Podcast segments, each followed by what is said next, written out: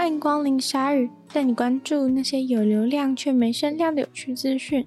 用十分钟的零碎时间，一起跟上这个永远跟不上的世界。网红时代来临以后，任何人都可以找网红业配任何东西，但这也让很多可疑、有奇怪意图的人都找到机会。一个诡异的行销公司最近就一直在找社群软体上面的网红下手，他们的目的就是要让这些网红去散播关于疫苗的不实消息。不过还好，他们的计划因为几个网红的警觉心而被破坏。一开始发觉不对劲的是一位德国的 YouTuber 兼记者，他把这些人的行径公开，阻止了这个诡计。这位德国 YouTuber 说，一切就是从一封 email 开始的。他说，他平常其实不太会接业配，或把厂商的产品推荐给他一百五十万个订阅者。但是他看了这一次这一封 email 以后，发现这个业配的邀约和其他的有所不同，是一个叫做 Phase 的行销公司提出的。说只要愿意分享一则不知道从哪里泄露的资讯，并做出自己的推断，就给他钱。行销公司所谓泄露的资讯中，暗示了打辉瑞疫苗会比打 AZ 疫苗的死亡率高出三倍。总之，他一看就知道是个假消息，而且很明显的，这个公司就是希望他去散播这个假消息，然后让民众对于两个疫苗都失去信心。他整个傻眼。但傻眼完之后，就开始好奇，到底是谁在这背后操刀？而在法国，也有一个常常做科学主题的 YouTuber 收到类似的提案。这个公司提出给他两千欧元，如果他愿意散播那个消息的话。当他提出疑问说这是谁的委托的时候，行销公司就回应，这个提案的客户希望匿名，所以不便公开。这个法国 YouTuber 就觉得这也太诡异了，于是两位有同感的 YouTuber 就都假装对这个提案有兴趣，以便深入调查。然后就进入了他们讨论影片细节的阶段，详细的询问对方到底需要在影片中说什么。对方说大方向就是要请他表现得对疫苗这个主题很热衷，并且不能公开说这个影片是个业配影片。必须要假装他们是发自内心的给他们的观众建议的感觉。虽然在台湾公布影片是有业配，似乎只是职业道德，但是在两位 YouTuber 所属的国家法国和德国，不公开你的影片内容是受到赞助，这样的行为是违法的。另外，行销公司还叫他们分享一则法国新闻，内容是关于欧洲药品机构的资料泄露。这则新闻是没有问题的真消息，但是跟疫苗的死亡率根本没有关系。但是在他们安排的脉络下，却可以给乐听人错误的印象，并且使得乐听人不由自主地把疫苗死亡率跟这则新闻的内容连接起来。后来他们在社群软体上面公开了这件事，希望引起大家的关注。可惜的是，似乎已经有其他的网红接受了这个假消息的业配。像是某个知名印度裔的 YouTuber，就在他三百万订阅的频道，按照指示散播了假消息。不知道有多少听众被这样的假消息触及到。他也不是唯一照做的 YouTuber，而目前到底幕后的有心人士是谁，都在调查中。如果说到墙壁界的蓝宝坚尼，大家觉得会是怎么样的一堵墙呢？你可能想象是金碧辉煌的宫廷奢华墙，不过事实上，这座要价三千万美金的墙壁是美国与墨西哥之间的墙壁。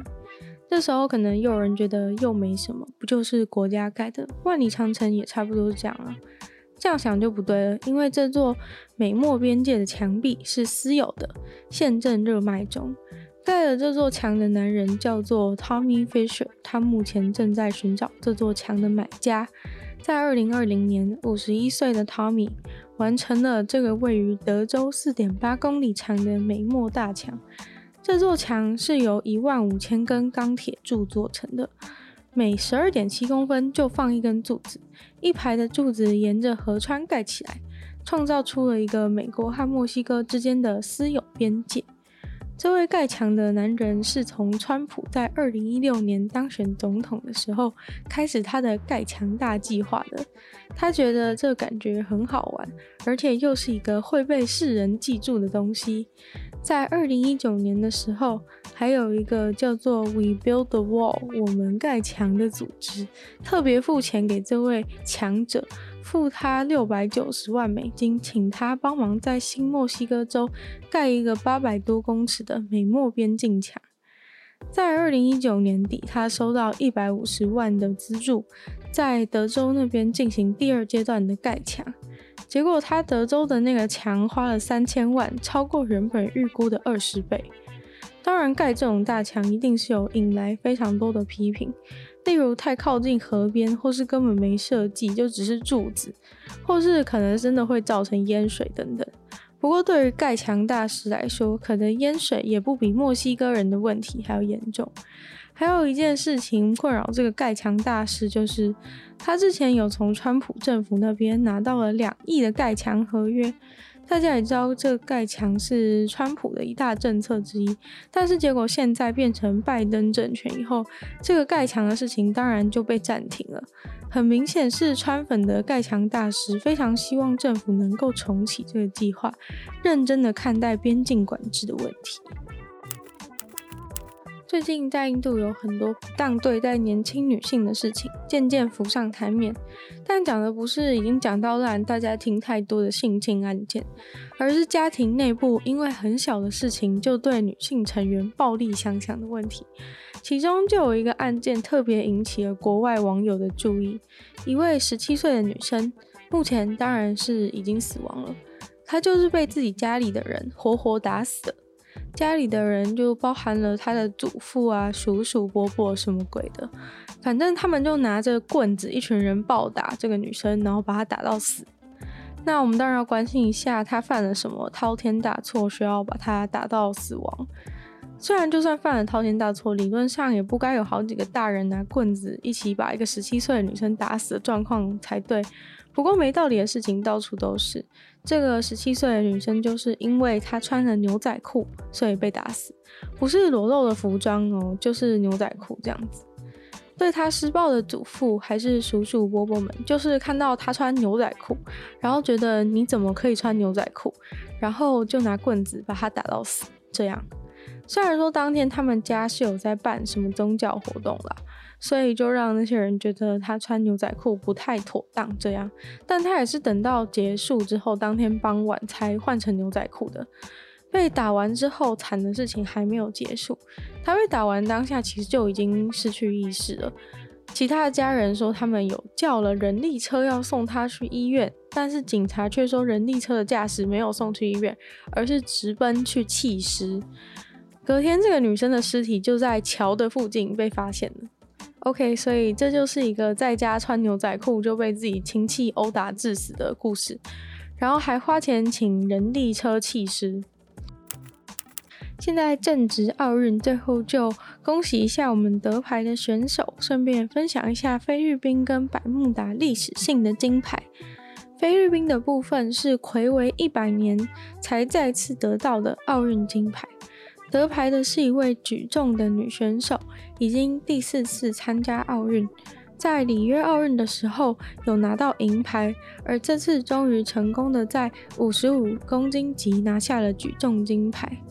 而百慕达则是他们国家史上第一次拿到奥运的金牌，